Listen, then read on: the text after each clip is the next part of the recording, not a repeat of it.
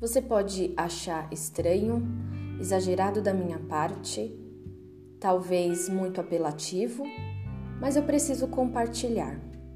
Essa história que eu vou contar para você agora aconteceu comigo no ano passado, uma história recente, e mexeu comigo.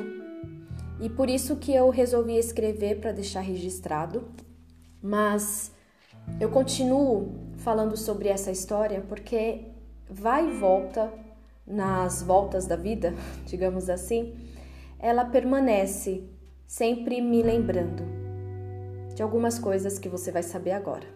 Vamos para nossa história, para minha história, que talvez faça sentido para você também. Na manhã de um sábado, ao limpar a casa da minha calopsita cristal, eu decidi deixá-la livre, claro que debaixo do meu olhar, que eu julgava ser atento. Pensei que ela poderia fugir? Sim, pensei. Mas também pensei que eu estava ali e se por acaso ela voasse, eu a pegaria. Enquanto eu lavava o quintal, ela voou. Foi um voo rápido, direto e atenuante ao céu. Deu para ver de relance que a cristal foi para o telhado e depois sumiu. Que ilusão da minha parte, né? Pensar que eu a pegaria. Na mesma hora, chamei meu marido que imediatamente começou a procurá-la. Pegou a escada para olhar o telhado, procurou na árvore em frente de casa, nem sinal da cristal. Meu marido continuou procurando na rua e eu entrei em casa chorando porque eu me senti culpada. Ao mesmo tempo que eu chorava, eu orei assim: Senhor, eu sei que o Senhor tem poder de trazer a cristal de volta para casa e isso alegrará meu coração. Mas se o Senhor não trouxer a cristal, cuida da minha mente, porque eu já estou sendo atacada por pensamentos que me entristecem e eu não posso ser dominada por esses pensamentos ruins. Ajude-me.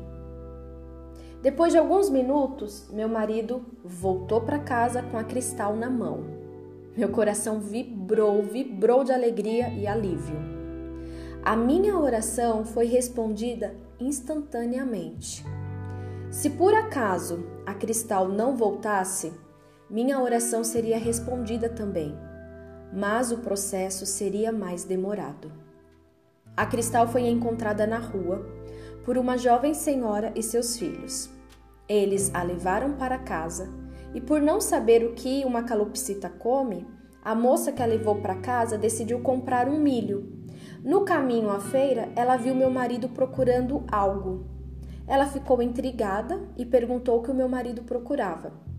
Ao responder, na mesma hora, ela disse que a calopsita estava em sua casa com seus filhos. Final feliz. A minha história teve um final feliz instantaneamente. E eu continuo escrevendo. Tudo o que acontece conosco está entrelaçado com a história de outros. É a união de novelos que dá nova forma à peça, que é a vida. O voo da Cristal me presenteou com uma nova amizade, pois a partir dessa, desse achado da Cristal eu fiz novas amizades. A experiência da fuga da Cristal fortaleceu minha crença de que Deus está em orações respondidas instantaneamente e também em orações cheias de processos lentos. O final é feliz, independentemente do tempo de resposta. Pode ser instantâneo, pode ser a longo prazo. E a resposta talvez não coincida com o que você pede. Uma coisa é certa: a resposta ela vem.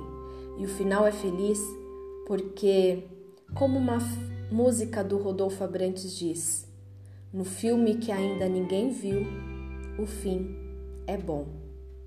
O fim já está escrito. Jesus reina. E Ele é quem responde às nossas orações.